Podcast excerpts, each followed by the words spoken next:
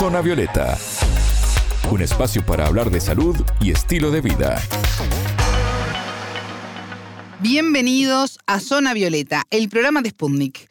Es un gusto recibirlos. Alejandra Patrone los saluda desde Montevideo.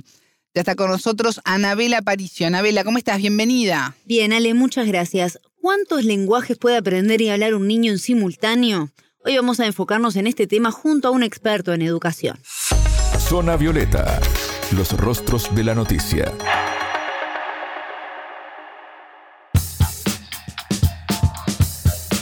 Bueno, y esto ocurre, Anabela, en muchas familias que quieren mandar a los niños a clases de diversas disciplinas para mejorar su educación, más allá del plan que tenga cada país en su escuela, en su liceo, en lo que sea. Bueno, más, más, más. Un instrumento, un deporte, el idioma es uno de ellos y toma relevancia en un mundo globalizado donde es tan necesario saber comunicarse en diferentes lenguas.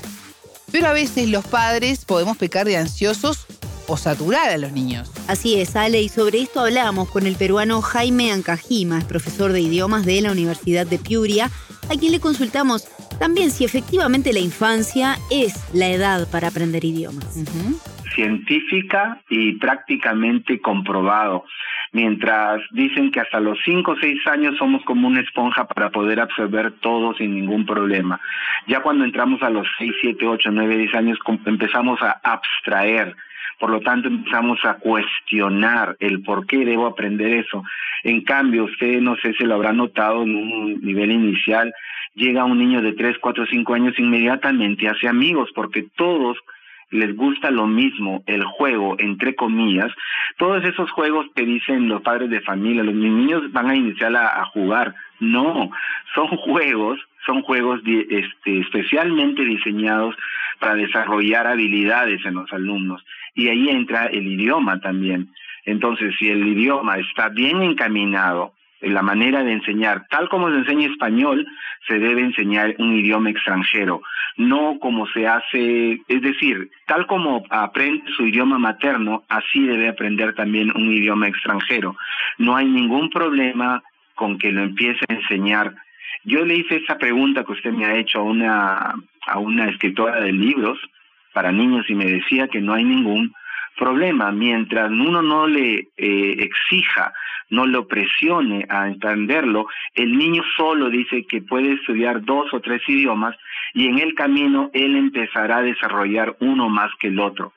Eso, por ejemplo, si viviera, si su padre habla español y su madre habla inglés, no hay ningún problema lo que le llaman ahora el switching, que el niño pueda pasar de un idioma al otro sin darse cuenta, porque a veces le falta la palabra para decirlo en español y se pasa al inglés, y así viceversa. No hay ningún problema.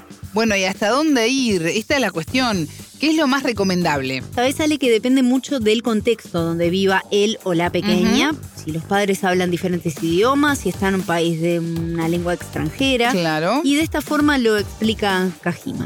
De acuerdo a lo que yo he estudiado y he hablado con padres de familia que tienen hijos que han tenido que viajar a diferentes países, mientras la situación es normal, es necesaria para que el niño, por ejemplo, a una madre peruana, viaja con su esposo americano a Estados Unidos, pues no hay ningún problema, porque lo va a necesitar, porque es una necesidad.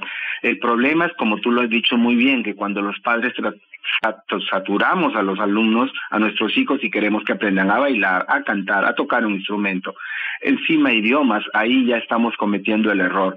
Mientras el alumno, mientras el niño muestre la disposición, muestre las ganas de la, la atracción, atracción hacia un idioma, no hay ningún problema en exponerlo.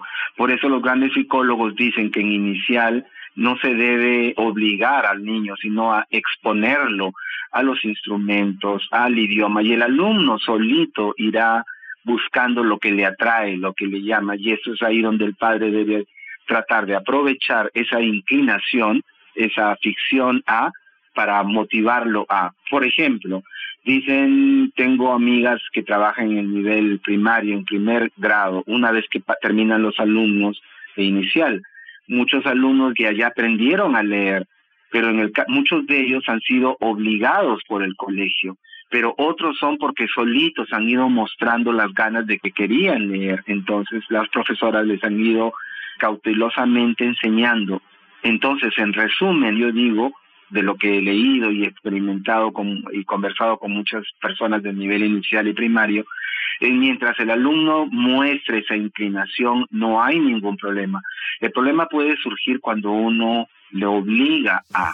Bueno, se da en muchos casos esta enseñanza forzada de la que habla el especialista. Yo pienso en las clases de inglés, ¿no? ¿Cuántos niños, bueno, hay que saber inglés, hay que saber inglés? Y muchos dicen, no, no quiero ir. Bueno, te mandan igual. Bueno, ¿qué consecuencias puede tener esto en el niño? El experto nos contó un caso puntual para entender los efectos desde el punto de vista psicológico y pedagógico en los niños.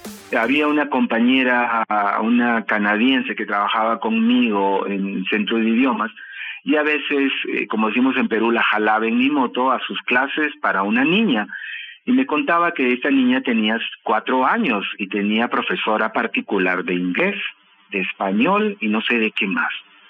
Ahora la niña llegó a un examen internacional de Cambridge, los de la Universidad de Cambridge, que miden el, nivel de eficiencia del idioma inglés a nivel mundial, y la niña, pues su conocimiento de inglés era muy bueno, pero su desarrollo mental para una niña de 15, 16 años no era desde mi punto de vista y de lo que estábamos evaluando el adecuado.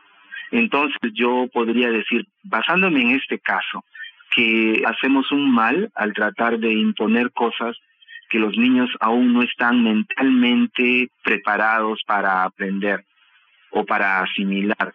Yo dejaría nuevamente a la afición, a la motivación del alumno desde niño, tratar de ahondar en lo que le gusta, más no en lo que tiene deficiencia, porque ese es otro error de los padres, ¿no? Entonces, si no aprende de acá le pongo profesor para eso, no, este, todos sabemos por las teorías de Garner que todos desarrollamos una inteligencia más que la otra, ¿no? Entonces, dedicarnos a desarrollar esa inteligencia que mi hijo tenga, si es para los idiomas, si es para la música, si es para el arte. Otro nivel de dificultad lo encontramos en idiomas como el ruso, el chino o el árabe, que tienen una simbología totalmente diferente a la que estamos eh, habituados. ¿Hay alguna recomendación puntual, Anabela, en este caso? incluso que también lo ves y no entendés. No entendés es ni siquiera intuitivo, ¿no? Es mucho más complejo y tenés que cambiar el chip. Hay que cambiar la cabeza, sí.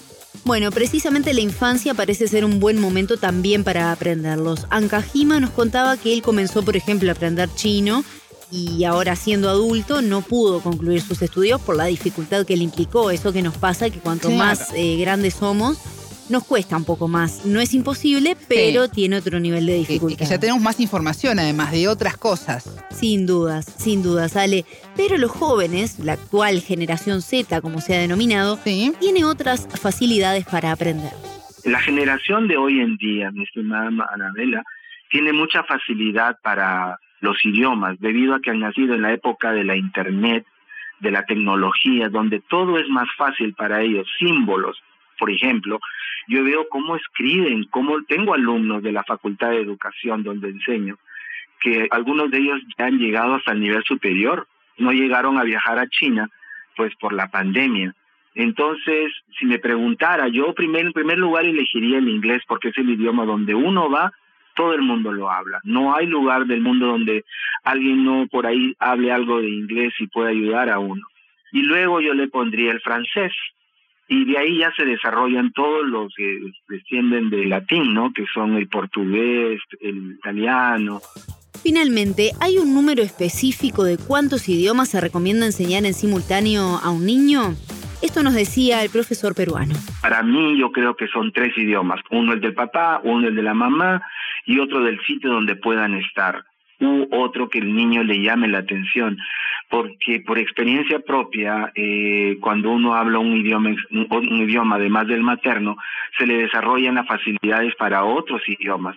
Ya se va desapareciendo esa facilidad a medida que vamos creciendo, no porque tengamos menos capacidad, sino porque ya tenemos muchas cosas en la cabeza y siempre estamos abstrayendo y somos muy cuestionadores, y esto por qué así, y esto por qué así, mientras que cuando somos niños, pues no cuestionamos, simplemente absorbemos tanto lo bueno como también lo malo. Si son monoparlantes los padres, o sea, que hablan un solo idioma, pero si es que viven en un país donde hablan otro idioma, como Estados Unidos, por ejemplo, no hay ningún problema que sean dos o tres.